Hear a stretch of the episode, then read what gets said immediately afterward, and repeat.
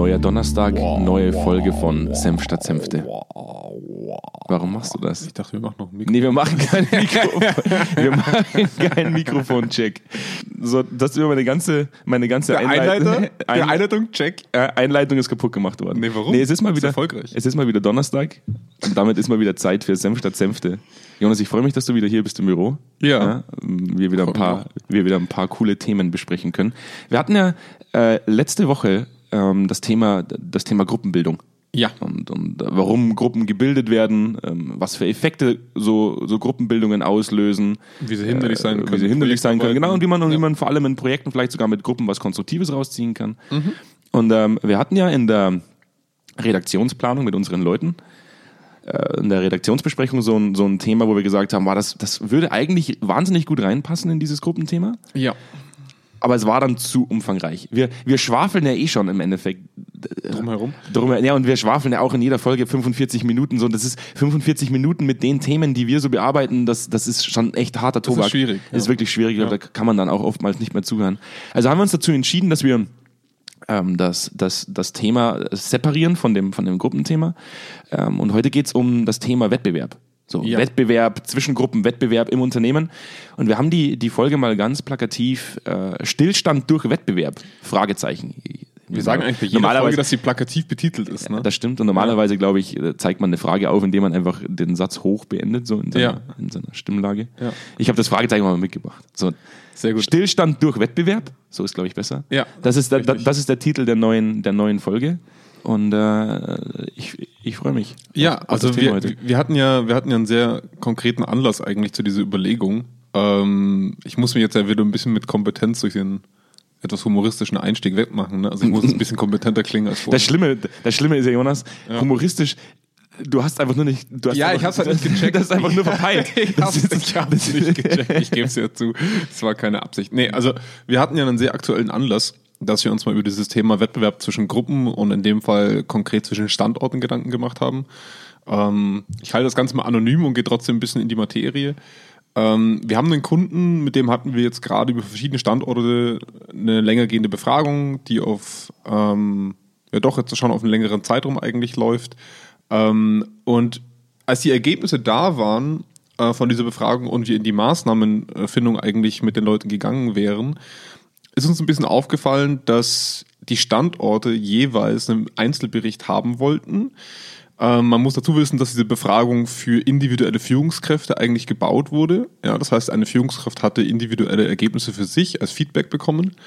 Und was wir bemerkt haben, war, dass die Standorte aber getrennt voneinander Ergebnisse sehen wollten. Das ist so geil, weil das, weil das tatsächlich ja eigentlich immer passiert. Es, Ja. ist, es ist ja egal, Ja. wo, wir, wo wir Analysen machen. Es gibt immer eine Person, die irgendwo ganz oben sitzt und sagt, gibt es denn die Möglichkeit, dass wir separate Berichte für die separaten Standorte oder für separate Gruppen äh, bekommen können? Ja, also ich, ich verstehe es größtenteils und ich würde auch weiterhin nachvollziehen, dass ein Unternehmen oder ein Standort gerne wissen wollen würde, ja, okay, wir haben es jetzt für das Individuum, aber wo stehen wir denn? Das, das, soweit verstehe ich das noch. Also typisches Benchmarking praktisch. Ja, ab dem Zeitpunkt verstehe ich es nicht mehr. Also, das ist genau der Punkt. Ich verstehe, dass ein Standort wissen will, hey, wo sind denn meine Schmerzpunkte in bestimmten Segmenten dieser Befragung? Das Ja. verstehe ich, weil, Ja. weil dann sage ich, okay, wo müssen wir denn als Gesamtstandort dran arbeiten? Und das finde ich ein hehres Motiv, da wo ich sagen würde, okay, finde ich gut. Das Benchmarking steckt da leider zwischen den Zeilen und das bemerken wir dann schon. Also wir haben das sowohl bemerkt, wenn es darum ging, dass die Standorte sich über die Lernerfahrungen austauschen, ähm, wie auch über, hey, was macht denn ihr zu diesem Thema, was macht denn ihr zu diesem Thema, dass dann auf einmal wieder relativ still wurde. Ne? Also dass da relativ wenig Austausch dazu eigentlich gefahren wird. Ja gut, wir haben aber auch oft, also das Thema Benchmarking, wenn man das mal jetzt mal aufgreift, ich glaube, es gibt immer so zwei, äh, zwei, äh, jetzt hätte ich fast schon Motivationen gesagt, also zwei, zwei Auslöser, um Benchmarking zu betreiben. Also Ja. ich glaube, der eine ist immer der, dass man sagt, zum einen will ich wirklich wissen, wo stehe ich im Vergleich zu anderen, um, um vielleicht schlussendlich mich verbessern zu können. Zum anderen, glaube ich, macht man das manchmal nicht nur, um sich verbessern zu können, sondern um zu wissen, hey, ich bin aus dem Schneider. So, hey, mir kann nichts passieren, weil ich bin nicht der Schlechteste. Ja. Also das ist, also ich glaube schon, also wir haben ja oft, Oder ich bin sogar der Beste. ich bin genau, dass man Ja. sich dann rühmen kann. Also wir hatten das ja oft auch in, in, in Kliniken so, es gibt ja viele, viele Benchmarkings, so Benchmarking-Vereinigungen auch so, und so wo, wo, wo viele Kliniken drin sind.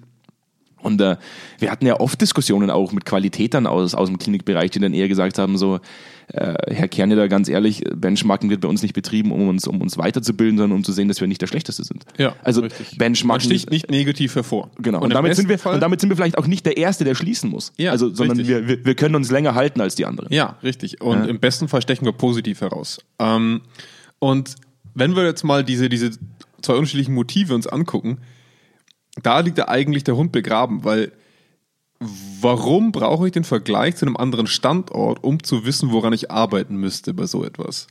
Eigentlich brauche ich diese Referenz nicht. Die Referenz zeigt mir nur, ab wann wird der Schmerzpunkt so groß, dass ich hervorsteche und dass ich jetzt dringend was machen muss. Eigentlich sollte die, die Signifikanz von einem Ergebnis zum Beispiel ähm, aus, aus meinem eigenen Umfeld stammen, also aus meinem direkten Standort zum Beispiel. Wir reden jetzt oft über Standorte, weil es einfach das am leichtesten nachvollziehbare Beispiel ist. Ja.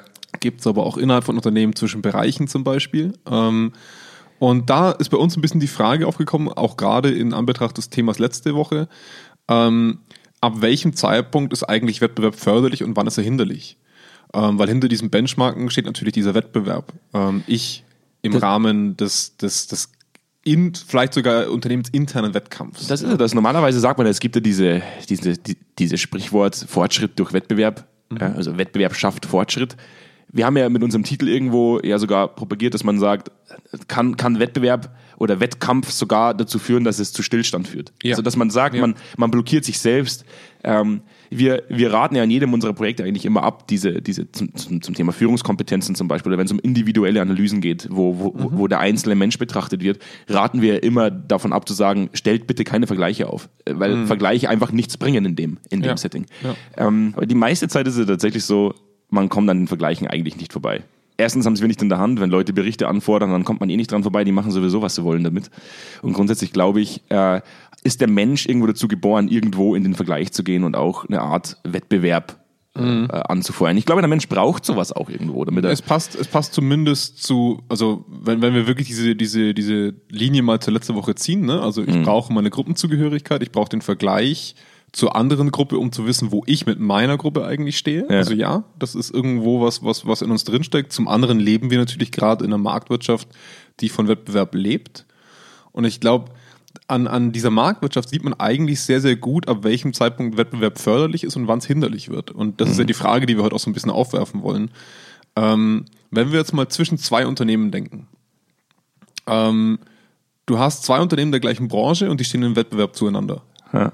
Dann kann das Innovation fördern. Leute müssen sich auf einmal mehr Gedanken machen. Ne? Wie muss unser neues Produkt aussehen? Wie können wir das Produkt von anderen abheben? Ähm, aber was dabei bleibt es ja oft nicht.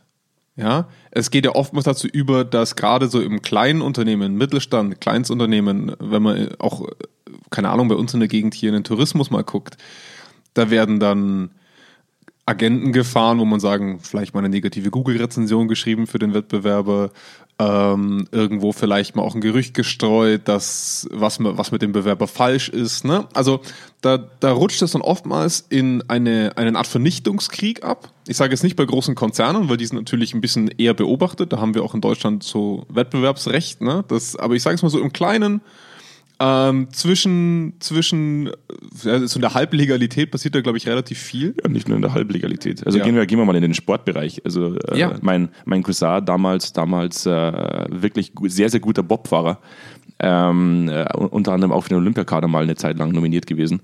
Ähm, da hat man Kufen manipuliert zwischen den Teams. Ja. Wo man gesagt hat, okay, der Wettkampf, da, da, da, die hatten dann schlussendlich Aufpasser für die Schlitten, Ja. weil die gesagt haben, hey, wenn ich, wenn, wenn, wenn, wenn da irgendjemand kommt, der die Kufen manipuliert, dann kann was Schlimmes passieren. Aber das ist tatsächlich gang und gäbe gewesen, Ja. dass, man, dass man versucht hat, den Kontrahenten im Endeffekt auszustechen. Und da kommen wir dann in den Bereich, wo wir merken, Wettbewerb wird toxisch, wird, wird schädlich für die Branche. Und das vergisst man in dieser Phase oft. Es gibt Branchenverbände von großen Konzernen aus einem guten Grund. Die zahlen gemeinsame Werbung, obwohl sie im Wettbewerb zueinander stehen, weil sie genau wissen, wenn sie den Wert der Branche erhöhen, erhöhen sie auch gleichzeitig den Marktanteil der Branche und damit auch den, das Stück vom Kuchen von jedem Einzelnen.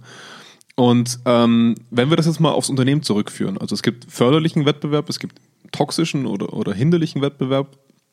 Und was wir da oft sehen, ist schon, ja, wenn die Wirtschaftslage gut ist, dann kann auch ein Wettbewerb zwischen zwei Standorten funktionieren. Sie versuchen sich gegenseitig zu übertrumpfen.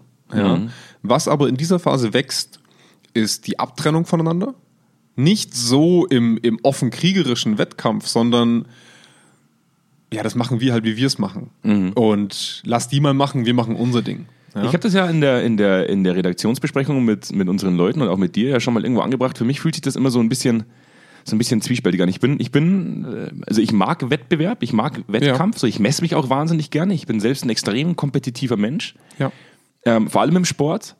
Aber ich muss dazu sagen, ab einem gewissen Zeitpunkt nervt's. So, und wenn, man, wenn man jetzt mal sich den, den, den großen orangen Mann äh, praktisch Übersee anschaut, das ist ja im Endeffekt auch teilweise nichts anderes als Wettbewerb. Wenn man sagt, okay, er gegen, den, äh, gegen, gegen, äh, gegen China, das, was da hin und her geschossen wird, da sieht man ja, dass Wettbewerb oder Wettkampf in dem, in, in dem Segment ja eigentlich mehr zu, zu Abgrenzung führt. Ja. Es ist jetzt eigentlich kein, kein Miteinander, wo man sagt, der Wettbewerb fördert etwas, sondern eigentlich sanktioniert man sich dann schlussendlich bloß noch gegenseitig, weil man, weil man den anderen, so wie du es vorhin gesagt hast, oder die Kuchen Ja. manipulieren vom, vom Bobschlitten. Wo man sagt, okay, ab, ab, ab wann ab wann ist dieser Schwellenwert überschritten, dass man sagt, okay, ab jetzt ist Wettbewerb eigentlich bloß noch hinderlich und nichts mehr Konstruktives. Ja. So, das ist das, was, was mich tatsächlich so ein bisschen bewegt. Ab, ab wann ist der Schwellenwert überschritten?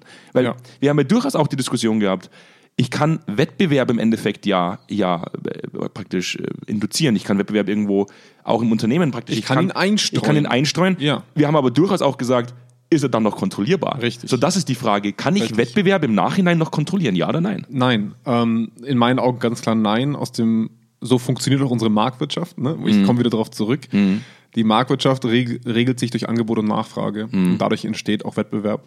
Ähm, das heißt, wir induzieren es, aber wir kontrollieren es danach nicht mehr, weil es ein selbstlaufendes System ist. Und das ist die Gefahr, wenn man Wettbewerb im Unternehmen streut.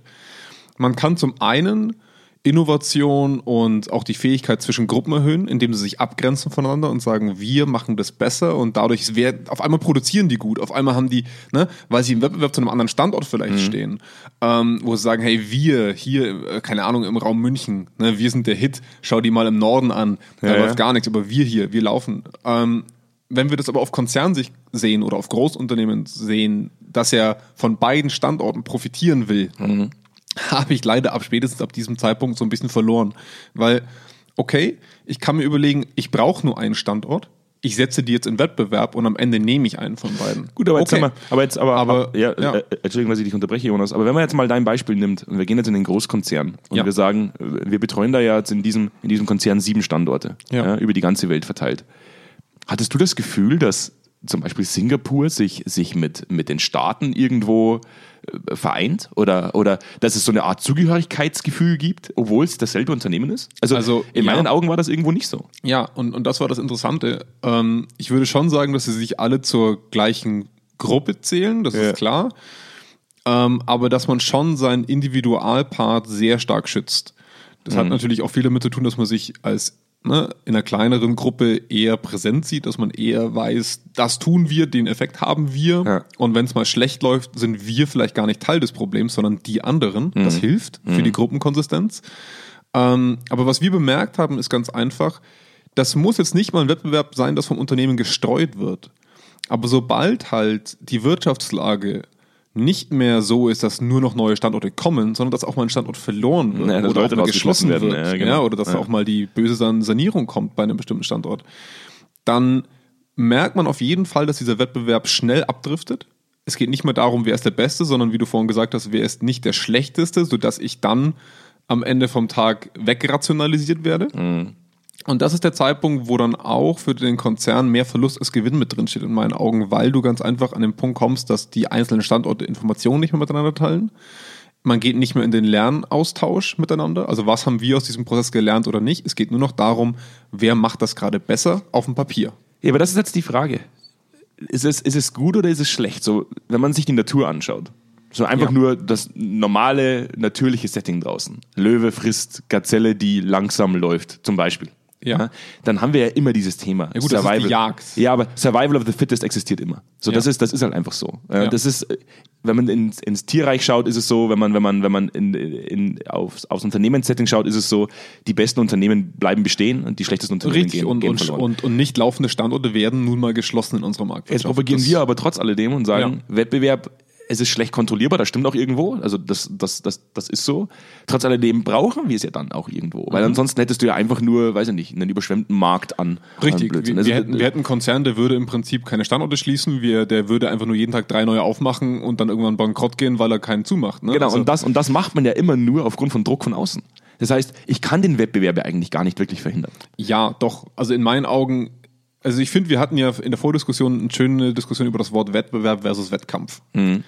Ähm, Ich habe den Unterschied immer noch nicht begriffen, aber ich glaube, er ist auch marginal in der, aber im Deutschen kann man da einfach schön differenzieren. Ja. Competition ist im Englischen das Gleiche. Ja. Ähm, aber was ich schon wahrnehme, ist, wenn ein Konzern oder ein Unternehmen mit mehreren Standorten ähm, irgendwann an den Punkt kommt, seinen Standort schließen zu müssen, dann macht er das ja anhand von ganz klaren KPIs, sagt man heute. Ne? Also der ist halt einfach die Produktionszahl oder der Absatz des Produktes, was an diesem Standort ausgebildet wird, ist nicht mehr da. Aber es ist normalerweise ja schon so, dass das anhand von ganz klaren Kennzahlen einfach passiert. Und dass, es, dass der Standort natürlich da unter Druck steht, diese Kennzahlen zu erfüllen oder besser zu sein. Da ist ein Benchmark automatisiert vorhanden. Das können wir denen nicht abschreiben.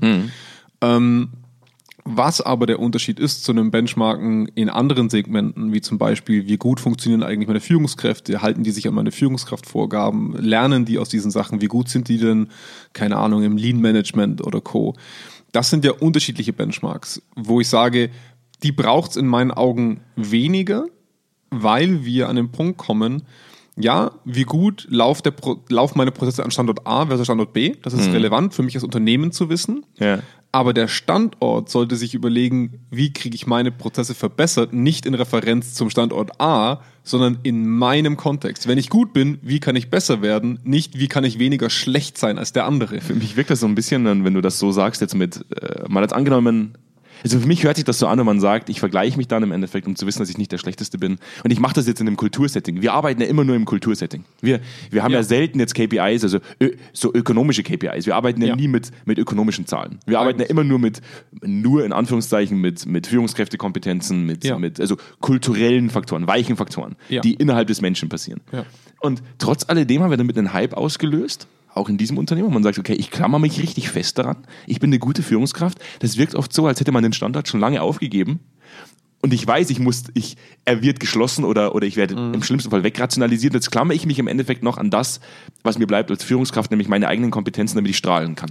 Damit ich, Ja. damit ich mich weiterhin vermarkten kann. Aber ansonsten klammert man sich ja eigentlich immer nur an Zahlen wie, wie hoch ist die praktisch, wie, wie gut läuft die Produktion, können wir Umsatz schaffen, äh, sind wir kostendeckend, ja oder nein? Ja. Und sobald das nicht mehr so stark gegeben wird, klammert man sich ganz extrem an das Thema Kultur und, und, und Führungskompetenz. Das ist zumindest meine Wahrnehmung. Ich weiß nicht, wie du das siehst. Ja klar, weil du rutscht natürlich irgendwann auf den individuellen Wettbewerb herunter, wo dann eine Führungskraft sagt, hm, ich muss mich auf einmal vielleicht sogar bewerben irgendwo anders oder ich muss, wir, wir werden jetzt, äh, unser Standort wird aufgelöst und die, also die fähigen Mitarbeiter werden auf die restlichen Standorte verteilt, unter anderem auch die Führungskräfte. Was habe ich in meinem Portfolio, um zu beweisen, dass ich dort sein darf? Also desto länger wir darüber reden, desto schwieriger wird es auch für mich zu beantworten, inwiefern man Wettbewerb braucht und inwiefern Wettkampf schädlich ist, weil wir tendieren dazu, dass wir es brauchen, um uns selber wahrzunehmen. Jetzt gehen wir mal aufs Beispiel Marathonlaufen oder Sport. Woher weiß ich denn nach einem 10-Kilometer-Lauf oder nach einem Halbmarathonlauf, ob ich gut oder schlecht war? Mir nur geht schlecht danach. ja, Ja. immer- ist klar, ja. Aber immer nur An der Zeit. An der Zeit. Ist richtig. Entweder mit mir selber im eigenen Wettbewerb, Ja. aber meistens eigentlich in Referenz dazu, was ist eine gute Laufzeit und was ist eine schlechte Laufzeit. Mhm. Und das habe ich aus einer Norm an Leuten. Das heißt, wir brauchen das irgendwo. Ich sehe es, wie gesagt, nur problematisch ab dem Zeitpunkt, wo Standorte sich wenig durchmischen, wo sich wirklich aktiv voneinander abgrenzen. Da muss in meinen Augen Unternehmen gegensteuern. Ähm, ein Unternehmen sollte es auch nicht Standorten überlassen, inwiefern sie sich austauschen. Ich denke, da muss es Prozesse geben, die das auffangen. Das heißt, unser, was wir bemerkt haben, ist, wir konnten dann einen Austausch zwischen einzelnen Standorten anstoßen. Das haben die vorher nicht gemacht. Die haben drei Jahre lang diesen Prozess gefahren vor uns auf unterschiedlichen Maturitäten. Also die ein Standort war schon seit drei Jahren dabei, der andere Standort hat das erst seit einem Jahr gemacht, der andere wiederum weniger. Und die haben sich auf Top-Management-Level, sage ich jetzt mal, schon ausgetauscht. Aber nicht die Leute, die das ausgeführt haben. Das heißt, wir haben auf jeden Fall bemerkt, dass es da eine Gruppentrennung gab und dass auch wenn man mit den individuellen Standorten oder Gruppen gesprochen hat, dass es da eine erkennbare Trennung zwischeneinander gab. Und das war für mich der Zeitpunkt, wo ich bemerkt habe, dass es für dieses Unternehmen, für diesen Konzern extrem hinderlich, weil du dann gemerkt hast, dass bestimmte Persönlichkeitseigenschaften auf einen Standort übertragen werden, ähm, dass bestimmte Verhaltensweisen auf einen anderen Standort übertragen werden, um sich von dem abzugrenzen. Und ab diesem Zeitpunkt hat man bemerkt, dass Kommentare kamen wie, ja, die sollen das machen, wie sie meinen, wir machen das, wie wir es meinen. Und ab diesem Zeitpunkt war es im Prinzip klar, dass es nicht dazu geführt hat, dass die Leute sich diskutierend geeinigt haben, wo sie gesagt haben, okay, ist eine gute Idee, was du hast, ich habe eine andere, wir reiben uns so lange, bis wir was Gutes raus haben, sondern spätestens nach zehn Minuten der Punkt war, wo, es gesagt, also wo die, wo die Diskussion schon homogen wurde, mhm. weil jeder in seinem Kopf sich gedacht hat, ja, soll er halt machen, ich mache mein Ding. Mhm. Und das war für mich wirklich so präsent, wo ich gemerkt habe, das ist schon zu spät. Mhm. Also die wabern da seit drei Jahren in unterschiedlichen Kanistern rum und auf einmal schütten wir die zusammen, aber die vermischen sich nicht mehr. Das ist wie Öl und Wasser. Mhm. Wir vermischen die und wir rühren und wir rühren und wir rühren, aber es setzt sich automatisch, sobald die wieder an ihrem Ort sind, wieder ab. Und das fand ich erschreckend zum einen. Ähm, ich fand es auch schade, weil, weil wir einfach gemerkt haben, da wird auch zurückgehalten mit Informationen. Also der, und, und der Prozess, wenn wir das jetzt mal wieder, wieder von oben betrachten, der sollte für die alle was bringen. Also der sollte die individuell weiterbringen. Jede einzelne Führungskraft, jede einzelne Person und damit auch jeden Standort. Und da wurde aktiv zurückgehalten und das passiert uns aber nicht nur dort. Also das ist ja nicht nur, oh, wir beschweren uns jetzt über dieses eine Unternehmen, sondern das ist ein wirklich generell beobachtbares Mittel. Das, das haben wir bei Unternehmen, und das ist so seltsam. Wir hatten einen Projektpartner, der hatte eine Abteilung ausgegliedert aufgrund räumlicher Engpässe. Hm. Und man kommt. Ich stehe steh gerade komplett auf dem Schlauch. Ja, du warst nicht dabei bei dem Projekt. Ich, ich, bin jetzt gespannt, was jetzt kommt. Und, und diese Abteilung wurde dann, glaube ich, die waren ein halbes Jahr nicht an diesem Standort. Hm. Und die hatten danach extreme Probleme, diese Abteilung wieder anzusiedeln. Die wollten zuerst nicht umziehen. Hm die wurden, also die haben sich weiterhin abgetrennt, auch während sie dann wieder lokal verbunden waren. Und das fand ich so krass, weil die einfach sich in der Zeit, wo sie weg waren, abgegrenzt haben vom Rest, weil sie sagen konnten, wir machen das, ihr macht euer Ding, mhm. wir machen unser Ding und wenn ihr schlecht leistet, können wir uns davon abgrenzen, weil wir sind an einem anderen Ort und unsere Leistung ist ganz klar abzugrenzen von eurer. Mhm. Also was müssten wir dem Unternehmen mitgeben, dass diese Art von Wettkampf, also toxischem Wettkampf in meinen Augen nicht passiert? Ähm, ja, du hast dann mal was gesagt. Also wir hatten, wir hatten ja in der, in der redaktionellen Besprechung, hattest du ja, ja haben wir so ein bisschen gebrainstormt. So, ja. Also wir, wir, improvisieren nicht immer alles. Wir kommen ja auch heute, wir haben ja durchaus so einen kleinen roten Leitfaden. Ja. Du hast so, so zwei Punkte gesagt, die ich ganz spannend fand. Da hätte ich gar nicht drüber nachgedacht. So Wettkampf ja, aber nicht gruppenspezifisch, sondern themenspezifisch. Ja. Also wenn ich einen Wettkampf äh, praktisch induziere und sage, okay, ich, ich, ich, ich setze ihn ein, dann darf der nicht gruppenspezifisch sein, sondern er muss sich auf das Thema beziehen. Korrekt. Auf, auf die Zielsetzung im Endeffekt beziehen. Ja. Ähm, das fand ich im Endeffekt eine ganz, ganz äh, spannende Aussage. Vielleicht willst du es kurz erläutern, was du damit gemeint hast. Ja, also ähm, normalerweise, wir hatten es ja in der letzten Sitzung schon oder in unserem letzten Podcast, in der letzten Folge, ein Unternehmen trennt nach Abteilungen. Das ist ganz klar. Mhm. Und wir haben Projektgruppen. Okay, das passiert in jedem Unternehmen mittlerweile oder Arbeitsgruppen. Ja. Aber es sind immer kristalline Gruppen, die wiederum gegen andere Gruppen arbeiten. Das ist ganz spannend, was da passiert. Was ich proklamiert habe, war, wenn ein Thema aufkommt ähm, und wir haben in, in einem, also ein Projekt oder ein Problem oder eine Veränderung, die vor uns steht, dann greifen sich das normalerweise die gleichen Leute aus den gleichen Gruppen. Das heißt, die Projektgruppen sehen meistens recht homogen aus ähm, und es durchmischt sich relativ wenig. In meinen Augen müsste das vom Unternehmen aktiv gesteuert werden, dass sich Projektgruppen aktiv durchmischen müssen. Und dass auch Projektgruppen dazu gezwungen werden, zum Beispiel auch mal eine Phase in einem anderen Standort zu verbringen, wenn es zum Beispiel zwischen Standorten das Problem ist, oder in anderen Abteilungen zu verbringen, sodass man automatisch den Ort sieht, wo diese vermeintlich andere Gruppe existiert. Mhm. Ähm, und zum anderen aber auch ganz klar diese Durchmischung hat, wenn das Thema abgeschlossen ist, dass man das Thema bewertet. Also wie gut hat diese Projektgruppe gearbeitet? Das ist ein Wettbewerb und das ist auch eine Sache, die wird immer passieren. Aber dass man danach die Verantwortlichkeiten mischt, dass man danach auch die Gruppenteilnehmer mischt, mhm. was dafür Grundvoraussetzung ist, ist ein extrem guter Wissenstransfer. Das muss man schon auch sagen, weil Du hast dann eine kleine Gruppe aus Experten, zum Beispiel zum Thema, wir führen jetzt bei uns Lean Management ein, was weiß ich, ein neuer Prozess. Ähm, und auf einmal sind die bei dem nächsten Mal nicht mehr dabei. Also fehlen dir die Experten vom ersten Mal. Das heißt, du brauchst einen gewissen Wissenstransfer, Aber ich brauche da ganz, ganz klar eine Durchmischung an Verantwortlichkeiten innerhalb der Gruppe und ich brauche eine Durchmischung der Personen innerhalb der Gruppen und der Orte, an denen sie sich treffen. Es ist, es, ist so, es ist so faszinierend. Du wirst jetzt gleich große Augen machen. Ich mag das immer, wenn ich, wenn ich irgendwas Ja, reinhaue, was, wo, wo du genau, wenn ich die provoziere, Ja. dann, reißt, rei- dann reißt Jonas immer die Augen auf. Ich will das Ja. nur ganz kurz so mitteilen und sagt so, nee, Andi, was machst du Wir da? machen- ja. warum, warum sagst du das jetzt? Aber äh, mir, mir schießt halt eine Sache in den Kopf. Das mag jetzt, das mag jetzt wirklich weit hergeholt sein. Aber wir haben, wir haben letzte äh, Woche in der, in der Folge zu den Gruppenbildungen gesagt, man kommt an Gruppen nicht vorbei. Ja. Wir, haben auch, wir haben auch kurz darüber gesprochen, so der Mensch ist Mensch, er stammt vom Affen ab und, und gut. Also man kann Ja. das, man kann darüber diskutieren, aber im Endeffekt suchen wir immer nur nach Systemen, um die, die Schwäche des, des, des Menschen irgendwo so weit einzugrenzen, dass man was Produktives rauszieht aus den Dingen, die man eh nicht abändern kann. Das machen wir jetzt beim Wettbewerb genauso. Und wir haben, wir haben ja gesagt, Wettbewerb kann man eigentlich nicht verhindern. So, es geht eigentlich nicht Ja. wirklich. Der Mensch neigt dazu, in den Wettbewerb zu gehen, um schlussendlich seine eigene Leistung beurteilen zu können. Ja. Sagen, wo stehe ich denn im Vergleich zu anderen? Ja. Und kannst du dich noch an die Vorlesung erinnern? Wir haben ja beide am selben Standard studiert, ähm, in der Biologie. Wir hatten äh, äh, praktisch äh, biologische Psychologie oder psychologische Biologie, je nachdem, wie man es wie man's Ja. aufdröselt. Und da ging es auch wieder um Menschenaffen. Es Mhm. gibt ja unterschiedliche, auch innerhalb der Menschenaffen unterschiedliche Szenarien mit Impulskontrolle, äh, praktisch, aber auch an einem Punkt zum Thema Konfliktlösung. Mhm. Und vielleicht ist dem einen oder anderen äh, die Affenart der Bonobos bekannt, ja, die ja jeden Konflikt einfach ganz anders lösen, als wir das tun würden. Ja. also jeden Konflikt. Ja. Gibt es eine Banane, dann wird nicht gestritten, sondern man teilt die Banane und zum Schluss hat man äh, Sex. Ja? Ja. So, äh, aber trotzdem lebt der Bonobo immer noch. Er ist nicht ausgestorben, er existiert immer noch. Und ich stelle mir Mhm. dann immer in solchen Szenarien die Frage, wir haben auch in unserem Podcast immer so die Form des, wir finden eine Absolution dafür, dass man das so macht, weil wir es nicht anders können. Aber gäbe es ein System, das besser Mhm. Du willst funktioniert? also Sex zwischen Projektgruppen? Das wäre ein cooler Titel gewesen. Das ein Sex zwischen gewesen. Projektgruppen, das würde ich, würde ich schon wieder spannend finden. Zur Konfliktlösung. Weil Wir haben ja auch in der, in der redaktionellen Besprechung gesagt, wenn ein Wettkampf oder ein Wettbewerb keine Konsequenz hat, ist es dann überhaupt Mhm. ein Wettbewerb?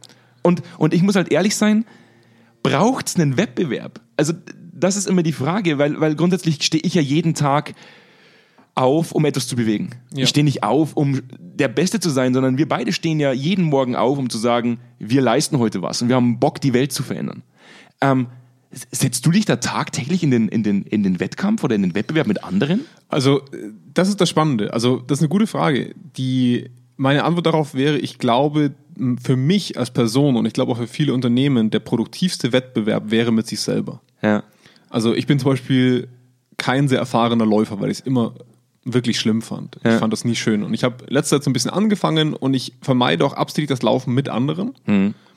Weil für mich da recht schnell ein toxischer Wettkampf entsteht. Für mich. Das ist einfach mein Typ. Ich kann mich an San Francisco erinnern, Jonas, als wir da um 5 Uhr morgens über die, über die Ja. Golden Gate Bridge gelaufen sind. Ich habe eigentlich immer nur deinen Rücken gesehen. Ja. Das war, hast du das einfach nur gemacht, um den Wettkampf zu vermeiden? Du läufst Nee. einfach immer fünf Meter weiter vorne. Nee, aber ich kann mich, ich kann mich einfach nicht, sobald ich in einem sportlichen, auch Zusammentraining bin, kann ich mich, kann ich meinen eigenen in mir steckenden Wettbewerb nicht unterdrücken. Es funktioniert nicht. Was ich aber allerdings sehr gut kann, ist der Wettbewerb mit, mir selber, weil ich habe einen Referenzwert und den möchte ich einfach nur schlagen. Das ist mit mir selbst. Und ich glaube, dahin müssten Unternehmen kommen. Das heißt, ähm, wenn du, dir das Bonobo-Beispiel ist gar nicht so weit hergeholt, weil, also du hast einen Projektauftrag in einem Standort oder in einer Projektgruppe. Und das ist das Ziel, die Verbesserung zum Beispiel der Kommunikation zwischen sch- zwei Standorten oder das Einführen neuer Prozesse. So. Dann wird daran gemessen, wie gut ist das gelaufen. Aber vielleicht gibt es ja auch mal den, den Auftrag, die, das Learning zwischen zwei Standorten anzustoßen, um wirklich den einzelnen Auftrag zu haben, dass ihr euch gut fühlt. Also das ist ja das, was die Bonus machen. Sie vermeiden Konflikt, indem sie es in, indem sich danach jeder gut fühlt und sie den Konflikt vermeiden. Ja, genau. Sie das vermeiden den Konflikt Das ist eine ja. Dopaminausschüttung, um Konflikt zu vermeiden. Ich finde die, ich find die. Vermeidungsstrategie, muss ich sagen, ziemlich effektiv. Ja, ähm, bei Menschen ist es halt das Dumme nur, dass der Konflikt bestehen bleibt erstmal. Mhm. Und dass wir ihn nicht einfach mit einer Banane oder mit Sex im ersten Fall einfach wegrationalisieren können. Ähm, Stell dir mal das Szenario vor. das wäre Wie es schlimm. bei uns schlimm. auf Du der Welt. müsstest nur noch mit Augen, mit so Scheuklappen durch die Unternehmen gehen. Ab dem Moment würde bei uns beim Podcast freizügige Sprache in Haken gesetzt werden. Ja, das stimmt. Ähm, nee, also was ich, was ich damit sagen will, ist, ähm, das Ziel einer Arbeit zwischen Standorten, wenn man vermeiden will, dass der Wettbewerb toxisch wird, ist immer zu sagen, wie können wir als Gesamtgruppe besser werden Das ist Punkt eins. Das ist der Wettbewerb mit sich selber. Der Wettbewerb mit sich selber passiert aber auch am Standort. Wie kann mein Standort denn besser werden in dem, was er tut? Ja. Gutes Beispiel wäre schon auch die Führungskräfte-Evaluation gewesen, wo wir gesagt hätten, liebe Führungskraft, das ist dein, das ist dein Feedback, was du bekommen hast. Lieber Standort, das sind die Feedbacks in gesammelter Form, wie es bei euch nun mal die Führungskräfte in gesammelter Form zurückbekommen haben. Und dieser erste Drive, der, der Standort zu sagen, ja, wie stehen denn die anderen? In meinen Augen muss der unterbunden werden. Ähm, wir können uns gerne als Gesamtgruppe angucken, wo wir stehen. Also alle Standorte zusammen, äh, so wirklich als Aggregat. Ja. Ähm, was ich aber viel eher sehen möchte, ist eigentlich, dass Leute sagen, hey, wie stand ich eigentlich vor sechs Monaten und wie stehe ich heute? Das ist, das ist das Faszinierende. Deswegen, deswegen funktionieren so, so, so Smartwatches unglaublich gut. So Apple Watches zum Beispiel. Ich selber trage ja auch eine Apple Watch. Ja. Ähm, und jedes Mal, wenn ich Sport mache, finde ich es einfach irgendwo geil, mich selbst gläsern zu machen. Also mich selbst auch über die Zeit hinweg kontrollieren zu können, inwieweit habe ich mich verbessert in dem, äh, wie ich laufe, laufe ich schneller als noch vor einem Monat äh, pro Kilometer. Aber trotz alledem, und das ist das, was ich so faszinierend finde, schaffst du es auch, in der Umgebung von der Apple Watch, dass du andere Leute herausfordern kannst. Du kannst sagen, ich fordere dich zu einem Wettkampf heraus Ja. und kannst dem sogar noch im Endeffekt so dumme Nachrichten schicken. So, wenn ich laufen gehe, kann ich dich praktisch provozieren und kann sagen, Alter, ich bin äh, die Woche fünf Kilometer mehr gelaufen als du, was bist du für ein Schlaffi? Ja. Und da sieht man einfach wieder, der Mensch braucht das. Ja. Er braucht das, dass er nicht nur sich selbst reflektiert und sagt, ich, ich messe mich an mir selbst, sondern er braucht dieses Thema in den Wettkampf zu gehen mit anderen. Richtig, die Psychologie nennt das die Social Comparison Theory. Also wir, haben, wir haben einen Vergleich, die Upward Comparison in der Psychologie, das heißt, ich vergleiche mich mit jemandem, der es besser macht, und die Downward Comparison, ich vergleiche mich mit jemandem, ähm, der es schlechter macht. Und da ist ja ein Part der Theorie, ist ja, wenn ich mich mit jemandem vergleiche, der extrem viel besser ist, Ja. verliere ich ein bisschen den Halt. Also das wird eher dann der toxische Wettbewerb, ähm, weil ich einfach merke, der ist so meilenweit von mir weg, da komme ich nie hin. Wenn ich mich stetig mit jemandem vergleiche, der ein bisschen besser ist, kann das ein motivationaler Treiber sein. Ja? Ähm, die, die andere Geschichte ist aber, und da bin ich trotzdem wieder an dem Punkt, wenn wir das zwischen Standorten oder zwischen Abteilungen oder zwischen Bereichen und Projektgruppen machen, dann ist dieser Wettbewerb trotzdem immer zielführend dafür, dass sich diese Gruppen weniger austauschen werden. Weil sie versuchen, besser zu werden als Ja. der andere. Also zum einen muss ich schauen, dass sich diese Gruppen, dass die Grenzen diffuser werden zwischen diesen Gruppen. Das ist extrem wichtig. Also, dass die Gruppenteilnehmer nicht konsistent sind, dass man auch mal an einem anderen Ort war und das gesehen hat. Das machen ja auch viele Unternehmen. Aber was dazu passieren muss, und das wird halt leider in der Zwischenzeit dann oft vergessen, ist, dass das Unternehmen sagt, wie kann ich, mein Standort, wie kann ich als Standort besser werden, um dann mal zu gucken, ich schreibe aus, ich habe ein Problem mit dem Thema Feedback-Kultur bei mir am Standort. Es funktioniert bei uns einfach nicht gut. Ich lasse die Hosen runter, das war auch schon mal Titel eines unserer Podcasts. Ja. Ähm, ich lasse die Hosen runter und sage, in meinen Augen läuft das nicht so gut. Das ist für mich nicht gut, wie das bei uns läuft. Und ich gebe das an alle anderen Standorte raus und sage, wer von euch sagt, bei euch läuft's gut? Und dann kann ich sagen, ich will von dir lernen. Lass mich doch mal hingucken bei dir und lass doch mal sehen, was du da so machst. Ja. Und auf der anderen Seite kann ich dir aber vielleicht auch was geben. Sag doch mal, wo deine Schmerzpunkte sind, dann kann ich dir da vielleicht helfen. Dann habe ich immer noch eine Upward Comparison in einem kleinen Vergleich, weil ich habe ein bestimmtes Thema, ich sehe einen Standort, der es besser macht und ich würde mich gerne an diesen Standort angleichen. Also ich würde gern genauso gut sein wie der an diesem bestimmten Thema. Auf der anderen Seite ist es aber eine Reziprozität, also eine Geben- und Nehmen-Struktur. Ja. Sobald dieser Standort oder diese Abteilung oder dieser Bereich ein Problem hat, weiß er, ich stehe auch so ein bisschen vielleicht in dem seiner Schuld oder ich habe, der hat mal für, was für uns gemacht. Das ist ein Geben und Nehmen. Der kann jederzeit in die Gesamtgruppe gehen und sagen, Leute, wir haben da gerade ein Problem, helft uns. Wer von euch, bei wem von euch funktioniert das gut? Kann ich da bitte mal reingucken? Ähm, und dann passiert das Gleiche wieder. Ich habe wieder einen anderen Standort, bei dem läuft das gerade besser und ich kann mich mit dem vergleichen zu diesem einen Thema und kann von dem aber auch aktiv lernen. Weil dieser zweite Part, der passiert dann nicht, wenn ich nur vergleiche. Ja. Also spannend, wenn man das so hört zumindest. Wir haben noch einen weiteren Punkt auf, auf, aufgeschrieben in diesem, in diesem roten Leitfaden von uns. Ja. Und das finde ich ja dann eigentlich schon wieder eigentlich ziemlich gut. also unabhängig davon, dass ich eigentlich gerne in meiner Konfliktlösungsart und in meiner Art und Weise, wie wir Projekte machen, manchmal gerne ein Bonobo wäre, muss ich sagen, ist ja der, ist ja der, der Nebeneffekt von so einem Benchmarking oder der, der, der Nebeneffekt auch teilweise von unseren Analysen, auch wenn wir immer wieder äh, propagieren, dass wir das nicht wollen, so eine Art Potenzialidentifikationsmöglichkeit. Mhm. Ja, und die Frage ist halt immer nur die Frage nach der Konsequenz. Also Ja. ich finde es zum Beispiel nicht schlecht, so eine Art Potenzialidentifikationsmöglichkeit zu haben. Zu sagen, wir analysieren uns alle, danach gucken wir, wo wir stehen, auch im Vergleich zu anderen. Ich finde das persönlich sogar ziemlich gut. Ähm, ich würde das ja sogar wissen wollen. Die Frage ist immer nur, was von die Konsequenz wird daraus abgeleitet. Also wenn man jetzt mal in, ins Unisystem geht, ähm, wie zumindest wir beide noch wissen, Salzburg braucht eine Aufnahmeprüfung, damit du Psychologie studieren darfst. Ähm, bei mir haben sich damals 450 Leute beworben. 200 werden genommen. Ja. Und der Rang wurde dann ja auch ganz klar mitgeteilt. Wo stehst du? Die Konsequenz, wenn du nicht unter den ersten 200 bist, ist ja ganz klar, Du bist nicht dran. du bist nicht drin. Du Ja. darfst nicht Psychologie studieren. Und das ist immer die Frage nach, nach, wir hatten das ja auch schon mal in einem anderen Projekt, wo wir gesagt haben, wenn es keine Konsequenzen gibt, warum sollte ich mich bewegen? Und das ist typisch menschlich und das ist das, was mich oft wahnsinnig nervt. So dieses Thema, mal angenommen, wir gehen in das Szenario der Uni, wir bleiben in der Uni. Und wir würden uns jetzt hinsetzen und äh, der Professor würde in der ersten Unterrichtsstunde in, in, im ersten Semester sagen, hm, Sie können lernen, was Sie wollen, es ist mir eigentlich total egal. Sie kriegen zum Schluss alle eine Eins. Und oder sie kriegen unterschiedliche Noten, aber wenn sie eine 6 und eine 1 schreiben, sie kriegen alle denselben Job später. Sie werden alle gleich bezahlt. Es hat keine Konsequenz, welche Note sie schreiben. Ja. Glaubst du, dass noch irgendjemand als Student da drinnen tatsächlich lernen würde, sich hinsetzen würde, an sich arbeiten würde? Also es ist ja nie nur der Vergleich, der dazu führt, dass ich sage, ich vergleiche mit dem anderen und ich will besser sein als der, sondern es ist eigentlich immer die Konsequenz, die, da, die, die dazu führt, dass ich sage, ich will ihn schlagen, weil ich dann für mich etwas mehr raushole, was ihm nicht zusteht. Und das ist genau die toxische, der toxische Wettbewerb. Richtig, genau. Aber dann ist die Frage, brauchen wir Wettbewerb? Ja. Weil für mich, wenn ich mich jetzt selbst reflektiere, Ja. mich spornt es am meisten an, dass ich weiß, ich schlage den anderen. Ich schlage ihn. Zum Beispiel im Basketball. Wir haben ja, Ja. Basketball auch schon mal als Thema gehabt. Ähm, das heißt, im Sport geht es ja immer darum, die Konsequenz, ich will Gold. Das heißt nicht umsonst sportlicher Wettbewerb. Richtig, Ja. genau. Ich will Gold und ich will, dass die anderen kein Gold Die Frage, die Frage ist nur, ist, wenn ich das kurz mal aufnehmen ja. darf, wenn die, die Nationalmannschaft von Deutschland gegen die USA Basketball spielt Ja. und im sportlichen Wettkampf zueinander stehen. Ja. Das ist ein ganz schlechtes Beispiel, weil Deutschland einfach von Haus aus extrem abkacken würde. Ja, ich weiß.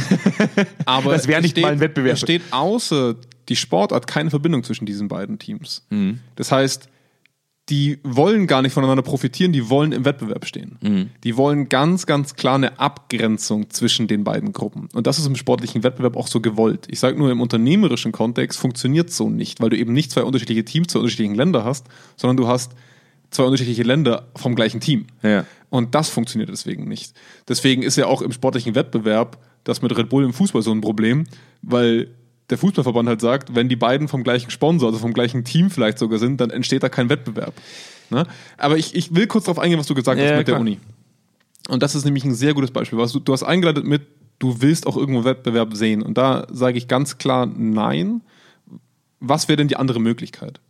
Weil ja, du willst es sehen, du willst wissen, wo du stehst. Das ist dein, das ist die Social, ne, das ist wieder genau dieser Effekt der, der Vergleichbarkeit. Aber was wäre denn an dieser Uni-Prüfung anders gewesen, wenn dir gesagt wurde, du warst drin, ne, also du bist genommen worden. Das sind die drei Punkte, in denen warst du schlecht. Ja, Arbeit dran. Und jetzt fängst du zum Studieren an.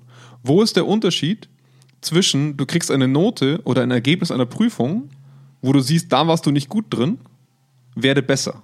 Ja, wobei, also grundsätzlich, ich glaube, es gibt ja einfach auch so eine gewisse Referenz für dich selbst zu beurteilen, wird dir das Studium leichter fallen oder wird es dir schwerer fallen? Gehörst du zum letzteren Drittel und wirst dir vielleicht schwer tun, weil, weil du, weil du, oder gehörst du zum oberen Drittel, zu den besten 10% vielleicht, wo du dann von dich, also für dich schon abschätzen kannst, okay, das Studium wird dir relativ leicht von Aber, aber was ist die Konsequenz? Also wenn wir jetzt, wir haben im Hintergrund immer den Gedanken des Unternehmens. Wenn du das Gefühl hast, du bist in den Top 10 Pro Prozent, wirst du dich mit größerer Wahrscheinlichkeit zurücklehnen. ja, das mag wenn du im unteren Drittel bist, wirst du verzweifelt versuchen, nicht im unteren Drittel zu bleiben Ja. und wirst versuchen, an anderen Leuten Stühle zu sägen. Ja, ist richtig. Indem du einfach gegen Beine trittst und sagst, ich bin nicht mehr der Letzte. ich habe nicht mehr die rote Laterne hier. Ja. Das heißt, das funktioniert für mich nicht. Ja, aber das, das also ne, im Unternehmenssetting. Aber der größte Unterschied, anderen. aber der größte Unterschied ist ja, wenn ich studieren möchte, Ja. dann habe ich eine extrem hohe Identifikation mit dem Thema. Das heißt, ich glaube, in dem Setting könnte man das tatsächlich umsetzen, dass man sagt, man, man lässt diese, diese Transparenz weg, weil da ist die Zielsetzung für mich praktisch das Thema, ja, das, warum ich da bin. In einem Unternehmen ist es, glaube ich, oft so, dass, dass, man, dass man so einen Wettbewerb äh, praktisch auferlegt und, und dann oft auch Streitigkeiten entstehen, weil die Identifikation mit dem eigenen Unternehmen und der Zielsetzung vielleicht gar nicht so hoch ist. Also ich glaube, viele Menschen neigen dazu, einfach nur zu arbeiten, damit sie arbeiten und Geld verdienen. Ich glaube, da geht es im seltensten oder bei vielen vielleicht auch nicht mehr wirklich um die Zielsetzung, sondern darum, meinen Lebensalltag zu verdienen. Ja, oder, oder halt einfach nicht herauszustechen, um nicht wegrationalisiert Und zu das ist werden. jetzt die Frage. Könnte man den Wettbewerb nicht einfach auf, eine, auf, ein, auf ein globales Level heben und zu sagen, okay, ich habe nicht mehr innerhalb von praktisch oder zwischen Gruppenwettbewerb, sondern nur noch von Unternehmen zu Unternehmen Wettbewerb. Das bräuchte aber halt ein deutlich höheres Maß an Identifikation mit dem eigenen Unternehmen. Mit der Absolut. Zielsetzung des Unternehmens. Ja. Und ich glaube, dann kann das funktionieren, dass man sagt, je höher die Identifikation mit der Zielsetzung und dem eigenen Unternehmen ist, mit der eigenen Gruppe vielleicht sogar, Mhm. desto leichter, glaube ich, würde es mir fallen, in den Wettkampf zu gehen, ohne tatsächliche starke Konsequenz im Nachhinein. Ja, und das, und das hat natürlich, das hängt ganz stark mit der Bonifikation und, und mit den anderen Themen zusammen, die wir auch schon hatten, ne, mit den Incentives und Boni. Ähm, ja, wir wollen einen Wettbewerb im Markt sehen. Da, da sind wir uns als Gesellschaft bis heute zumindest noch einig. Das kann sich auch wieder ändern, aber das ist der Stand jetzt. Und wir sehen auch, dass Unternehmen sich dadurch entwickeln, durch den Wettkampf. Und wir sehen, wann stagniert, wenn wir Kartelle haben, weswegen es einfach eine Aufsicht gibt, die das verhindern will. Ähm, in einem Unternehmen wiederum, wie du richtig sagst, wollen wir eigentlich ja eine Gruppe haben, die sich stark identifiziert. Deswegen investieren Unternehmen ja in guten Zeiten relativ viel in diese Identifikationsmaßnahmen. Ähm, aber das Dumme ist einfach nur, dass wir paradox dazu handeln als Unternehmen.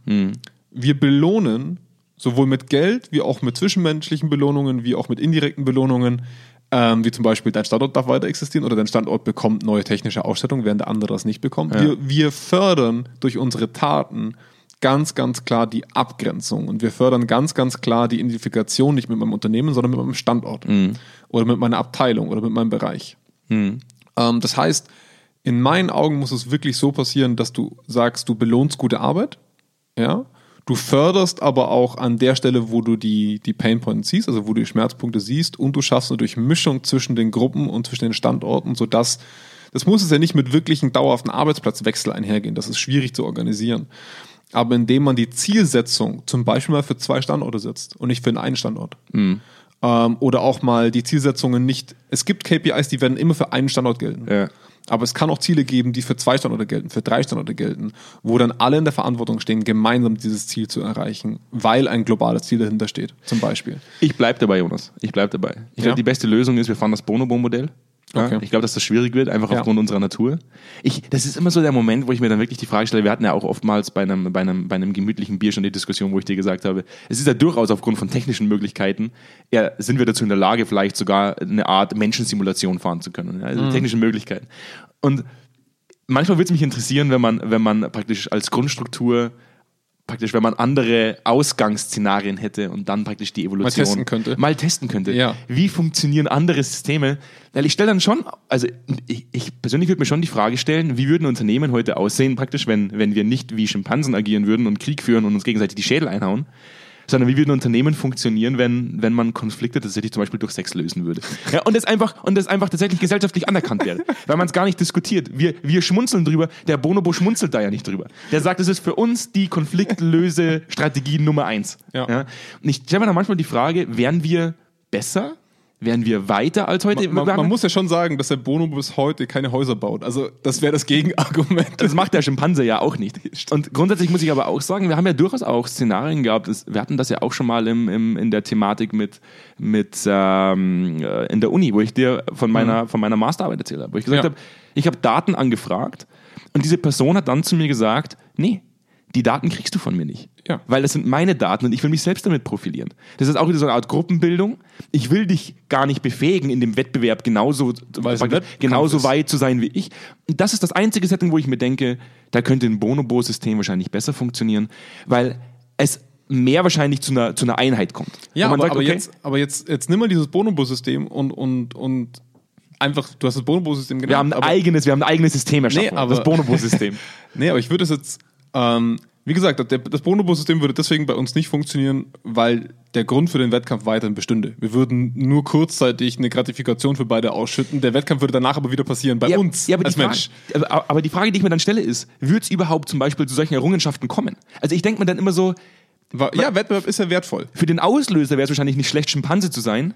Ja. Für die Fortsetzung, wenn das, wenn das Produkt schon da ist oder wenn die Dienstleistung schon da ist, wäre es gut, Bonobo zu sein. Ja. Die Mischung aus beiden Systemen wäre wahrscheinlich genau das, was dazu führt, dass es irgendwann mal keinen Krebs mehr gibt. Ja. Weil man sich nicht abgrenzt, sondern tatsächlich versucht, gemeinsam nach einer Lösung zu suchen. Also für mich, für mich wäre die Lösung an, anhand von zwei Aspekten einfach herauszuheben. Zum einen, gutes Beispiel auch mit den, mit den Ergebnisdaten von Studien. Ähm, eine Person profiliert sich oder muss sich in unserer Welt dazu profilieren, dass sie viel publiziert. Ne? Wenn ich allerdings mal davon weggehe, Einzelpersonen oder Einzelabteilungen oder Einzelbereiche zu gratifizieren, wäre es doch von Interesse zu sagen, ähm, wir als Bereich, um promovieren zu können, um äh, einen bestimmten Prozessabschluss zu schaffen, haben ein gemeinsames Ziel. Das müssen wir gemeinsam erzeugen. Ähm, wir müssen uns als Abteilung oder als Bereich in Eigenwettbewerb stellen. Also wir wollen besser werden, als wir als Gruppe letztes Jahr waren. Wir sind auch irgendwo in der Verpflichtung, uns zu öffnen, weil wir sonst nicht an Know-how wachsen. Wir, wir müssen erfragen, hey, wie macht ihr das mit der Schraube oder mit dem Feedback-Prozess oder mit dem anderen? Weil auch andere in der gleichen Problematik stecken. Ich muss oder ich will besser werden, als ich beim letzten Lauf war, weil es mein eigener Wettbewerb ist. Das ist ja auch was, wie du sagst, das steckt in uns drin und das sollten wir auch dringend fördern, in meinen Augen. Aber es sollte nicht dazu führen, dass das Unternehmen oder die Person danach wieder die Gruppen trennt, die Personen trennt. Du hast das gemacht, hier bekommst du die Banane. Ne? ich sehe die Psychologie, vor allem in unserem Setting, so in der Wirtschaft, eigentlich immer nur als, als Käfig, das Tier in uns einzudämmen. So, jedes Mal, wenn wir diskutieren, habe ich so das Gefühl, eigentlich machen wir nichts anderes, als die Energie der Leute, die teilweise oft sehr chaotisch ist, so zu bündeln, dass sie nicht mehr ausbrechen kann. Verhindern kann man es eh nicht. Wir, Ja. wir sagen ja teilweise auch immer so, eigentlich erklären wir ganz, ganz oft, äh, praktisch, eigentlich ist unsere Aufgabe in ganz, ganz vielen Projekten die, dass man sagt, man erklärt einem Affen, dass er ein Affe ist. Ja, das ist und, und, und, und, und ihn darauf praktisch hinzuweisen, das, was du jetzt gerade machst, das ist vollkommen verständlich, aber es ist halt nicht zielführend. Und eigentlich sch- schaffen wir immer bloß Strukturen und Prozesse um die Menschlichkeit herum und irgendwo die Menschlichkeit einzudämmen. Jein, also ich würde ich würd eher sagen, um sie in die richtigen Bahnen zu lenken. Ja, das habe ich ja gemeint damit. Ja, also weil, weil das wertzuschätzen, dass ein Wettbewerb existiert, den kannst du nicht steuern. Du kannst den Wettbewerb nicht ausschließen. So ticken wir. Aber ihn so wertzuschätzen, zu sagen, du darfst den ausüben, führe ihn aber bitte im Gesamtkontext aus. Ja, mit dir selber zielführend für uns als Gruppe. Wir warten jetzt noch fünf Millionen Jahre. Und dann gucken Genau. wir, dann gucken wir, was rein evolutionstechnisch, was da rausgekommen ist. Ja. Und wie die Systeme dann, wir werden es nicht mehr mitbekommen. Ja, aber Wahrscheinlich nicht. Ja. ich glaube, ich glaube, wir sind noch nicht am, an, an, an dem Maß der Dinge angekommen. Es ist das bisher schlecht, am, praktisch am wenigsten schlecht funktionierende System. ja. Aber wir sind halt immer noch wahnsinnig stark daran, irgendwo immer Fehler einzugrenzen. Und ich glaube, es könnte einfach deutlich besser gehen, indem man mehr miteinander äh, macht, weniger, weniger das Individuelle äh, herauskristallisiert, sondern mehr das, das Kollektiv Ja. und im Kollektiv nach Lösungen sucht und nicht immer versucht, sich selbst zu profilieren innerhalb des Kollektivs. Genau. Das ist, das ist immer, und da sind wir Das einfach. kann man noch- dem Individuum vorwerfen. ja. Man kann, wie gesagt, das Unternehmen muss aber, oder die Gesellschaft muss im gleichen Setting aber auch davon weggehen, das Individuum hervorzuheben. Mhm. Ne? Das stimmt. Das, also ob das ein individueller Standort ist, ob das ein individueller Bereich ist, eine individuelle Person. Ähm, solange wir das machen, erzeugen wir automatisch eine Empore, ein Podest, das andere wiederum herunterdrückt. Das ist, Ne? das, ist, das, das ist total faszinierend, wenn man sich, äh, jetzt, ich weiß, es artet schon wieder aus, wir sind schon wieder weit weg vom Wettkampf jetzt oder vom Wettbewerb, aber äh, ein guter Freund von mir war jetzt, war jetzt vorletztes Jahr in Japan. Das ist ja auch meine, meine, meine absolute Traumdestination. Ähm, der Unterschied zwischen Asien und der, der westlichen Welt, ja, also der östlichen Welt und der westlichen Welt, ähm, es sind in Tokio leben, leben die meisten Menschen auf einem Platz auf der Welt. Und trotzdem geht sich keiner auf den Sack.